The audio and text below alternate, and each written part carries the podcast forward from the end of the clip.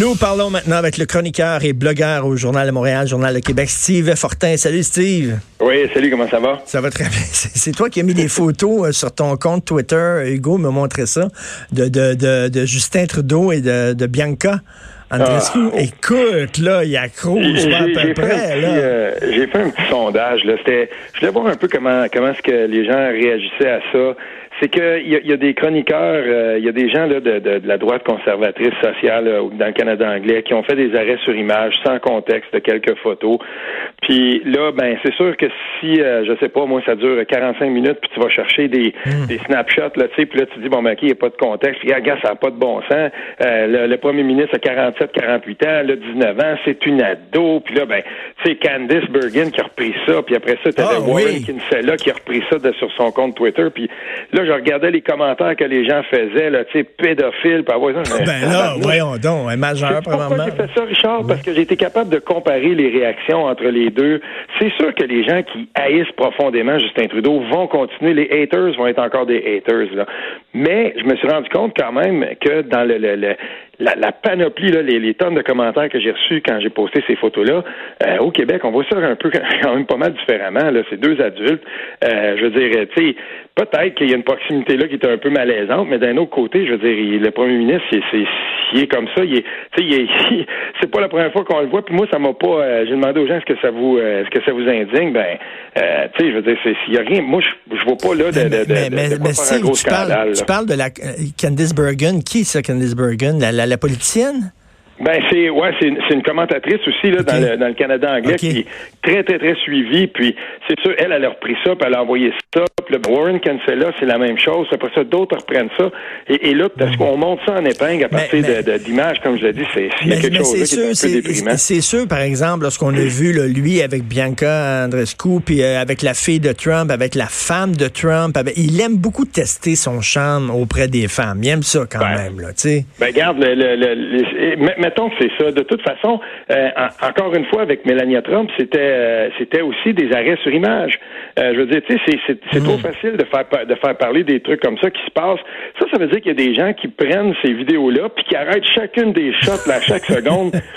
moi, je trouve ça même un peu pathétique. Passons à autre chose. Puis c'est, mais tu sais, on a là, on a là la droite conservatrice là, qui, qui se déchaîne contre Justin Trudeau à partir de finalement de pas grand-chose. Écoute, il y a eu un rapport dévastateur qui a été publié hier. Moi, je l'ai pas vu. Écoute, c'est passé sous mon radar. Euh, c'est toi qui mm. attire mon attention là-dessus.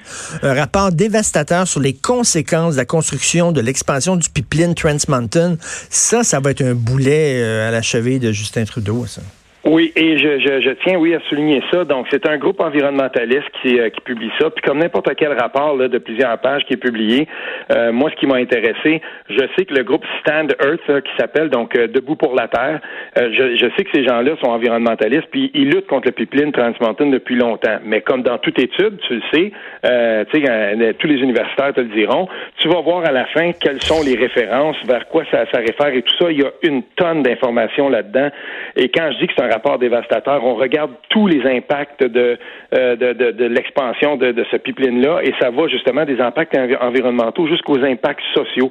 Et là, on a fait appel à des groupes, par exemple, qui œuvrent en Colombie-Britannique avec des populations qui sont fragilisées, populations autochtones. Qu'est-ce qui se passe quand il y a des camps de travailleurs? Est-ce que est-ce qu'il y a, par exemple, euh, est-ce qu'on fait appel à des travailleurs euh, sous-qualifiés pour les sous-payer? Est-ce qu'il y a de la prostitution et tout ça? Écoute, c'est une mine d'informations Étienne Leblanc, un journaliste que j'aime beaucoup de Radio-Canada, a repris justement des parties de ça. Il a publié un texte sur peut-être les bons coups de, Justin Trudeau en environnement, mais il parle aussi de l'ombre de ce pipeline-là qu'on a acheté et de son expansion qui vient à peu près réduire tous les autres efforts environnementaux qui ont été faits par le mais, gouvernement. Mais Steve, est-ce que c'est un c'est un rapport sérieux? Tu l'as lu? Parce que tu souviens-toi, souviens-toi, il y a quelque temps, on avait parlé de l'impact euh, misogyne euh, des, des, des, chantiers de construction euh, justement là, de, de, de, de pipeline et tout ça, en disant qu'il y a un paquet d'hommes qui débarquent dans des villages et là soudainement ça devient dangereux pour les femmes qui sont là. Puis écoute, c'est c'est juste si on disait pas que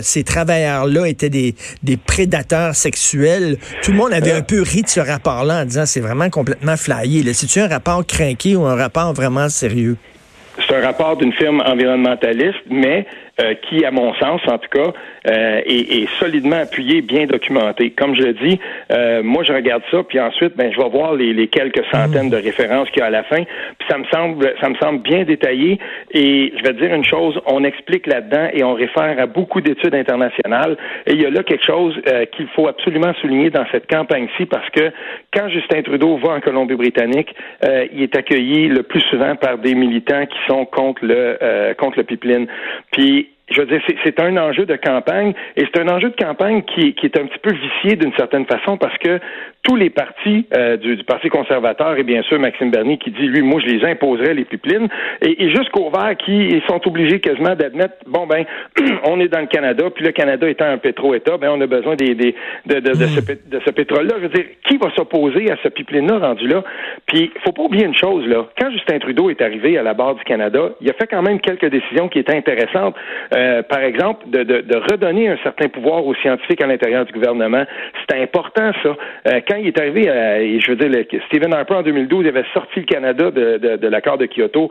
Bon, ben, Justin Trudeau, il a rentré là-dedans, mais en gros, ce qui, ce qui arrive, c'est que l'achat du pipeline, il n'a jamais été annoncé. Puis ça, quand on a fait ça, et Étienne Leblanc l'explique bien dans son article sur le site de Radio-Canada, ça vient quasiment annihiler tous les autres efforts hmm. que le gouvernement a fait. Et, là, ben, il va falloir à un moment donné que des gens se lèvent, un peu comme le candidat, on en a parlé toi puis moi, du NPD, euh, Sven Robinson, euh, dans, dans l'Ouest, a dit, ben, à un moment donné, il faut qu'il y ait des gens, puis nous, si on le fait pas, qui va le faire, de, de se dire, ben, keep it in the ground, laissons ce pétrole-là dans le sol, puis voyons à autre chose, à développer une économie qui n'est plus dépendante du pétrole. on, parle, très peu jusqu'à maintenant dans cette campagne-là, en tout cas au, Québec, je ne sais pas dans le reste du Canada, mais au Québec, on mhm. parle très peu de ce pipeline-là, on parle très peu de SNC-Lavalin, parce que là, la loi 21 prend tout le, devant de la place. Trouves-tu qu'on parle trop de la loi 21 dans cette campagne électorale-là? Oui, on parle trop de la loi 21. C'est c'est un enjeu important. Ça va rester euh, dans les débats. Je veux qu'on questionne les chefs par rapport à ça. Parfait. Mais là maintenant, il y a d'autres il y a d'autres ben enjeux qui sont qui sont qui sont capitaux. Et celui-là, c'en est un. Et on ne peut pas faire une campagne électorale sans parler de ça. Et, et surtout sans parler d'une incohérence. Euh, je veux dire énorme dans la politique canadienne, c'est-à-dire que tous les partis, jusqu'à un certain point, défendent ça. Et, là, ben, il y a une place, là, moi, je trouve, pour le bloc, euh, même si le bloc n'a pas à faire au Canada, mais au moins de soulever ça puis de dire, ben, allô, faut arrêter de subventionner l'industrie pétrolière, puis il faut vraiment commencer euh, de, de, de, bout à l'autre de l'océan à dire, ben, il faut diversifier l'économie, il faut sortir du pétrole. Est-ce que ça te surprend, euh, toi, de voir un gars comme Steven Guilbeault, qui était un militant écolo, qui est soudainement avec Justin Trudeau, puis qui il donne sa bénédiction à ça, lui, l'achat du pipeline? Sais-tu comment j'ai trouvé ce rapport-là? Il y a un groupe de militants que j'aime euh, que j'aime beaucoup, qui de militants environnementaux que, que, je suis là depuis un certain temps. Puis il y a, quelqu'un qui avait qui avait parti une page Facebook qui s'appelle Non à une marée noire dans le Saint-Laurent. Puis depuis ce temps-là, c'est Martin Poirier. Depuis ce temps-là, il partage toutes sortes de, de, liens pertinents et tout ça. On voit que c'est quelqu'un qui est dans ce milieu-là depuis mm. longtemps. C'est un enseignant, je crois, Martin Poirier. Et puis, je regardais ça, puis il a, publié quelque chose là-dessus. C'est drôle parce que dans les dans les, les, cercles euh, environnementalistes, si on veut un, un peu plus près de la base et tout ça, euh, un gars comme Stephen Guilbeault reçoit des critiques acerbes justement par certains choix, à cause de certains choix qu'il a mm. fait.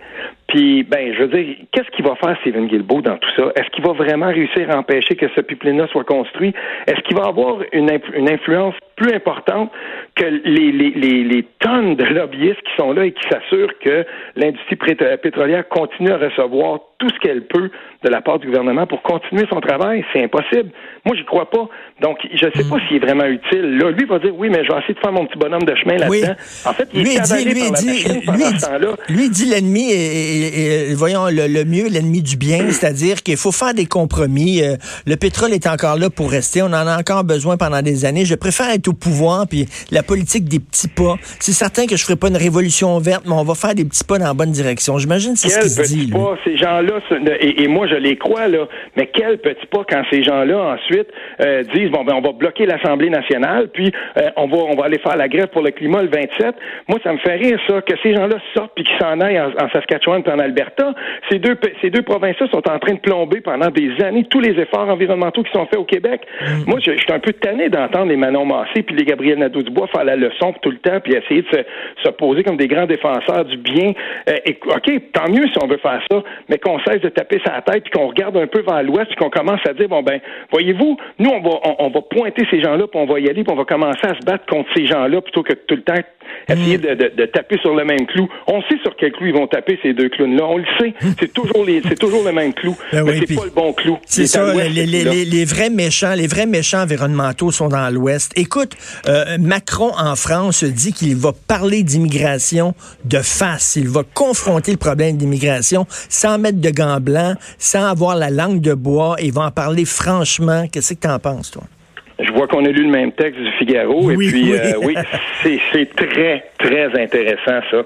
Euh, j'ai hâte de voir comment on va mener ce débat-là parce que moi, j'ai été surpris de lire de la bouche du président français que euh, ben, les bourgeois, finalement, ne voient pas les conséquences néfastes d'une immigration, euh, je vais dire une, une, immigration là euh, costaude. Ok, je veux pas dire hmm. immigration de masse, puis je crois pas moi dans les les, les, espèces de théories là un peu farfelues de, de remplacement, de population. Mais OK, une, une immigration costaude. L'Europe est sous le feu de toutes les de tous les transferts migratoires en ce moment, provenance de, de du Moyen-Orient, de l'Afrique et tout ça. C'est complexe. Mais je trouve qu'il y a un certain courage là-dedans de dire bon ben là là c'est terminé. Ben, ben c'est pas nous les bourgeois qui étons OK. Ben, ben, c'est ça parce que les bourgeois là, les, les immigrants s'installent pas dans les quartiers bourgeois, les immigrants s'installent dans les quartiers populaires. C'est les gens des quartiers populaires qui en prennent plein la gueule. Les bourgeois eux autres, ils sont dans des quartiers homogènes, blancs, riches, ils ont aucun problème, ils voient pas l'immigration. Oui, mais le problème là-dedans c'est que oui, il tient ce, discours-là, Emmanuel Macron, mais dans la même phrase, il va dire euh, ne sombrons pas dans le repli identitaire et tout ça. Mm. Et, là, ce qui arrive, c'est que à un moment donné, il faudra que c'est que, que, les gouvernements en Europe, et, là, je vois un parallèle euh, avec ici, il va falloir qu'on réhabilite la notion d'identité, de, si on veut, là, de, d'espèce de, de, façon d'occuper un territoire, puis de dire ben voilà, on a une identité, il y a une façon de vivre, puis euh, ben on, on, va oui accueillir parce que c'est absolument fondamental. Puis n'oublions pas là, que les grands flux migratoires, c'est pas terminé, il va en avoir de plus en plus. Donc, il faut être capable de concilier tout ça. Mais dans, dans, dans, dans ce, ce, discours-là, dans ce texte-là, moi, je trouve que c'est super intéressant de voir quand même qu'il y a une admission de gens autour d'Emmanuel Macron, de certains de ses ministres, de dire, ben voyons, il faut commencer à, à regarder la réalité en face. C'est pas nous qui vivons les, les côtés les plus désagréables de cette immigration-là. Ils viennent pas par chez nous. Ils vont justement dans les quartiers populaires, puis il faut entendre la colère de ces gens-là. Et là, voyons maintenant comment il va, euh, comment il va réussir comme à dit, ça. Comme, ça sera pas facile. Ben non, c'est pas facile parce que, tu sais, d'un côté, bon, il faut que tu sois franc, puis il faut que tu parles d'immigration franchement. Faut pouvoir en parler sans se faire traiter de racisme, mais de l'autre, comme, comme tu disais, il faut pas tomber dans le repli identitaire, puis on ferme les frontières. Donc, tu sais, la ligne est mince, là.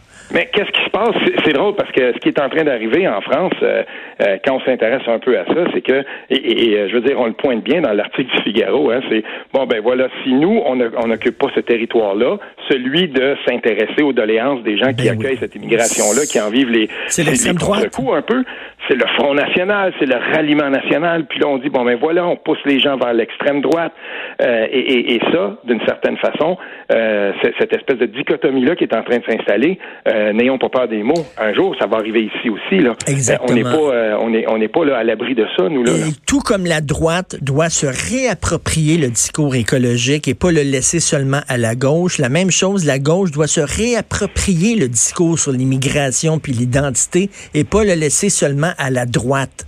Les deux ont à ben, faire ça. Oui, oui, oui. Il y a, il y a vraiment là une réhabilitation du concept de nationalisme mm. et de euh, et, et d'identité, parce que je veux dire, il y a une guerre, il y a, une espèce de petite guerre terminologique qui se joue. Là, on connaît, on sait comment euh, c'est trop facile de d'essayer de, de, créer un lien euh, causal entre identité ensuite et puis racisme et, repli, alors que dans le fond, les préoccupations identitaires des gens, il faut essayer de les comprendre, il faut essayer de comprendre pourquoi les gens, qu'est-ce qui qu'est-ce qui a fait en sorte que, par exemple, au Québec, on réussit il, se produise une si grande euh, disparité entre Montréal et puis les régions. Pourquoi on n'a pas régionalisé l'immigration dès le départ? On voulait hausser les seuils d'immigration, parfait, mais ne l'accompagnant pas des, des, si on veut, des prédicats essentiels de francisation et de, de, régionalisation, ben, on a manqué notre coup. Mais il n'est pas trop tard, il faut se reprendre. Et quand on a fait le livre Démantèlement tranquille l'an dernier, puis que je cherchais quelqu'un pour parler d'immigration, et que j'étais tellement content de rencontrer Stéphane Anfield, c'est la personne que je trouvais qui, qui, me, mmh, mmh. rejoignait le plus par rapport à ça. Francisation, euh, fin de l'entente des, pays tiers sûrs. Il faut s'assurer que les gens qu'on accueille ici euh, aient accès justement au travail, qu'on les francise, qu'on les qu'on les intègre. L'intégration, c'est pas raciste de demander aux gens de demander aux gens de s'intégrer à la nation qui les accueille. Ben non, tout à fait. Et écoute, Steve, toujours intéressant de te parler, toujours intéressant de te lire. On continue à te lire tes blogs, tes chroniques dans le Journal de Montréal. Merci beaucoup. Merci. Salut. On, vous écoutez Politiquement Incorrect.